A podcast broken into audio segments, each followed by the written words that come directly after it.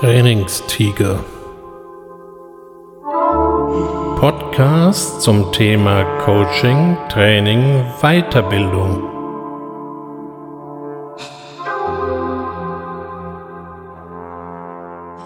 Herzlich willkommen zum Trainingstiger. Und heute möchte ich Sie motivieren. Ich möchte Sie motivieren, mir zuzuhören, eine Episode vom Trainingstiger sind so ungefähr 15 Minuten, vielleicht einen Tacken drüber und Sie können etwas für sich mitnehmen, wie Sie Ihren Alltag leichter gestalten können. Motivation. Das klingt nach Begeisterung, das klingt nach Ich will, das klingt nach Erfolg, was auch immer Erfolg sein soll. Prinzipiell ist Motivation etwas Positives. Und wenn Motivation nicht da ist, ja, dann muss sie trainiert werden. Und dafür gibt es dann Motivationstrainer. Diese füllten in der Vergangenheit ganze Hallen und motivierten Hunderte auf einmal die waren dann so begeistert, dass die wirklich alles Mögliche bejubelten und ganz spontan die Stühle bestiegen, wenn zum Beispiel der Motivationstrainer was von Kaltakquise sagte, das ist ja so etwas, was nicht so vielen Leuten so gut liegt, dann war da Party angesagt. Ich frage mich, ob das bei allen möglichen Begriffen wirklich immer so funktioniert hätte. Stellen Sie sich vor, Sie wären bei einem Motivationstraining gewesen und das hätte zum Ziel gehabt, Sie bei dem Begriff Taranteln aus dem Wohnzimmer tragen begeistern sollen. Ich bin mir nicht ganz so sicher, ob das immer so Erfolg gehabt hätte.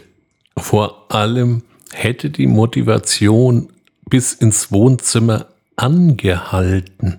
Denn Motivation ist ein sehr leicht verderbliches Gut.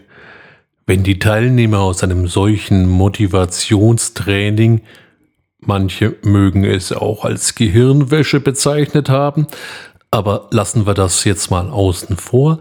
Wenn die Teilnehmer also von so einem Motivationstraining kamen, dann waren die ganz motiviert, die passten kaum noch durch die Tür. Die Frage ist nur, wie viel Zeit durfte zwischen Motivation und Umsetzung denn vergehen, dass das Ganze noch wirkte? Ein schönes Beispiel für die Leichtverderblichkeit von Motivation sind die Neujahrsvorsätze. Viele Menschen setzen sich zum Jahreswechsel, ich weiß nicht so genau, ob aus der Sektlaune heraus, aber sie tun es nun mal Neujahrsvorsätze. Im nächsten Jahr wird alles anders. Da wird mehr Sport getrieben, weniger gearbeitet, mehr mit der Familie gemacht und außerdem 10 Kilo müssen ja wohl mindestens weg. Das sind für sich genommen alles sehr ehrenvolle Ziele und Vorhaben. Aber wenn man dann mal nach so einem halben Jahr schaut, was von diesen Vorsätzen so übrig geblieben ist, ja, dann wird's oft an vielen Stellen ziemlich dunkel. Und Erklärungen finden sich immer. Das Wetter, die Firma, der neue Chef, was auch immer da im Alltag so kreucht und fleucht, kann da als Entschuldigung dafür, dass man seine hochheiligen Vorsätze halt doch nicht eingehalten hat, herhalten.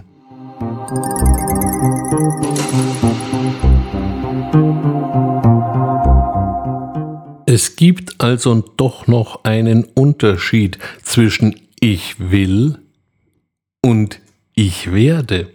Nicht, dass wir uns falsch verstehen, Motivation ist gut, sie ist quasi die Initialzündung, aber nach diesem Zündfunken muss es eben auch weitergehen.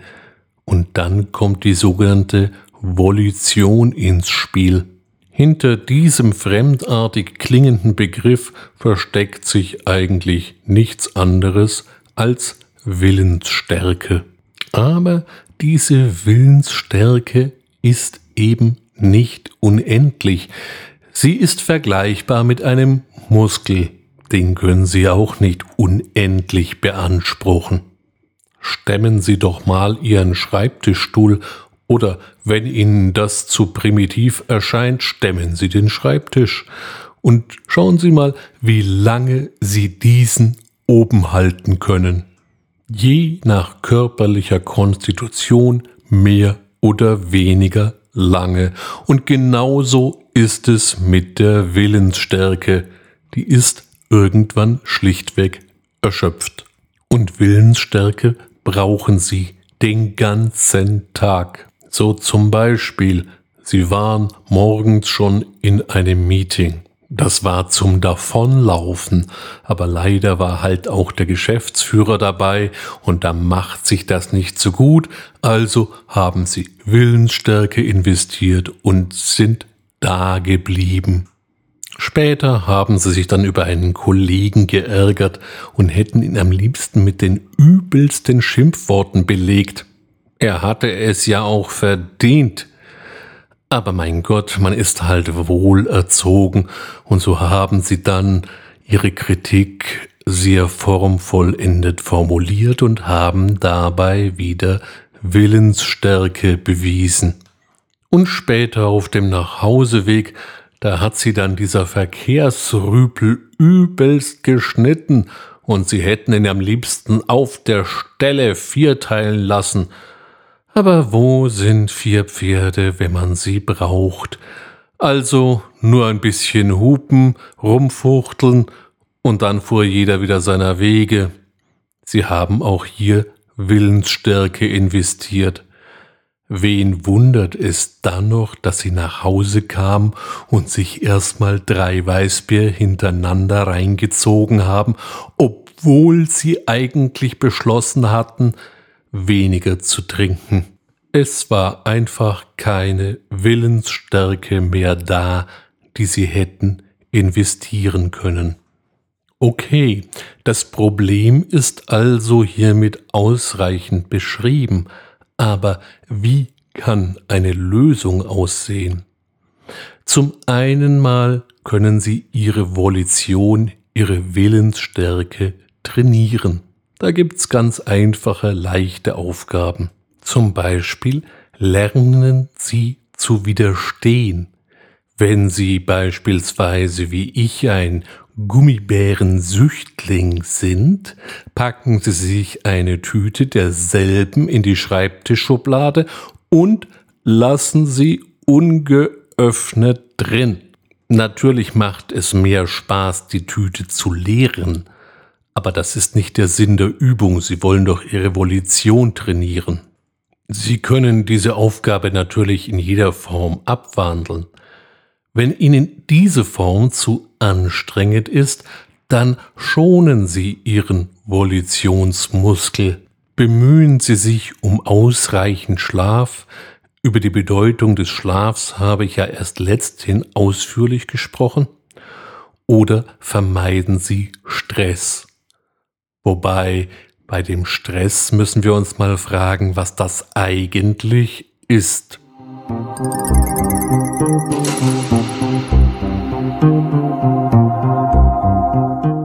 Manche Kollegen, die sich etwas wichtig machen wollen, kommen morgens früh schon ins Büro und sagen, sie hätten Stress. Da ist schon mal die Frage erlaubt, was hat der Mensch? Im Ursprung ist Stress eine Alarmreaktion unseres Körpers unter bedrohlichen Situationen.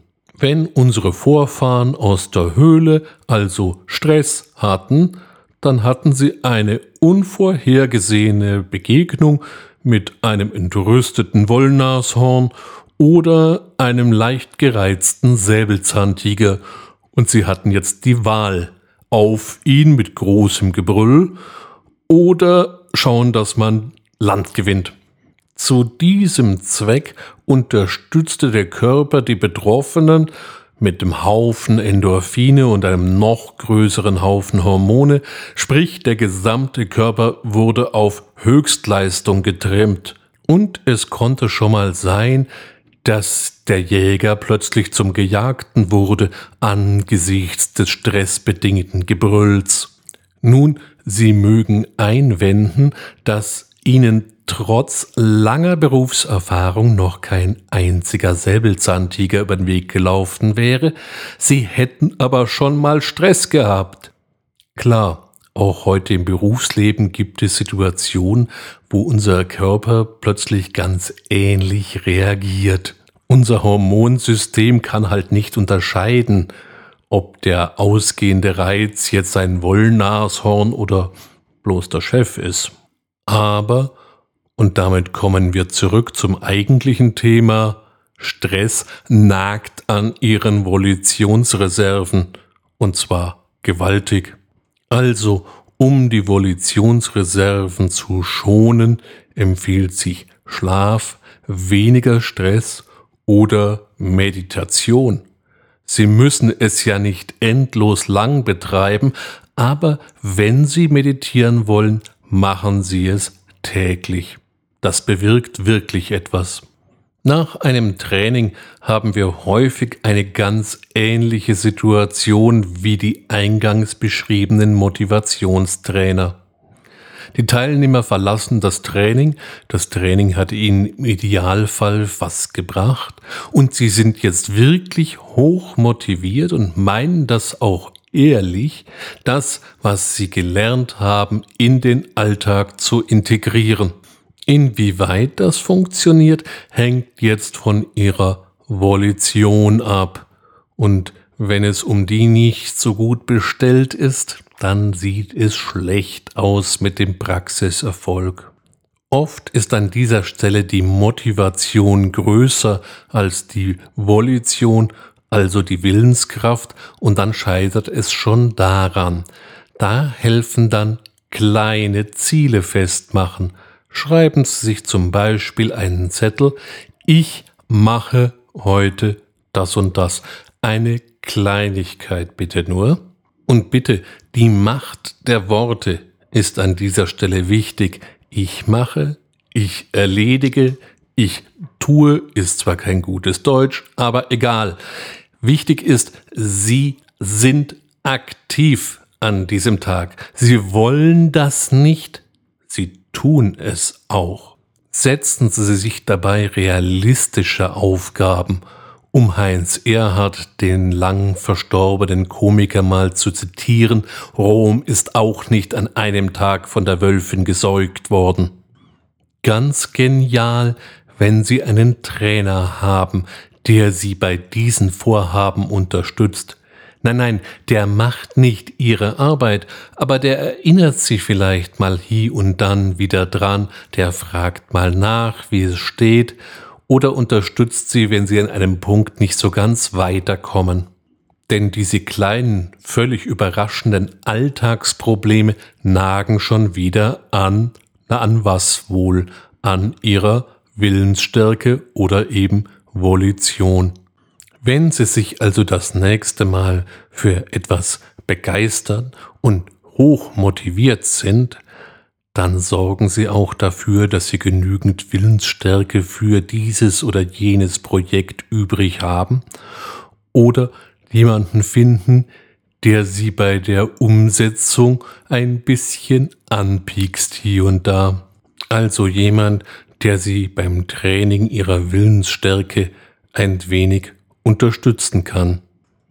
Wenn Sie jetzt bis hierher meinem Vortrag gelauscht haben, dann haben Sie auch viel Willensstärke schon mal bewiesen und herzlichen Glückwunsch dafür. Zur Belohnung konnten Sie heute auch lernen, wie Sie Ihre persönlichen Projekte leichter in die Tat umsetzen. Jetzt wünsche ich Ihnen frohe Umsetzung, eine gute Zeit und auf baldiges Wiederhören Ihr Ulrich Bössner.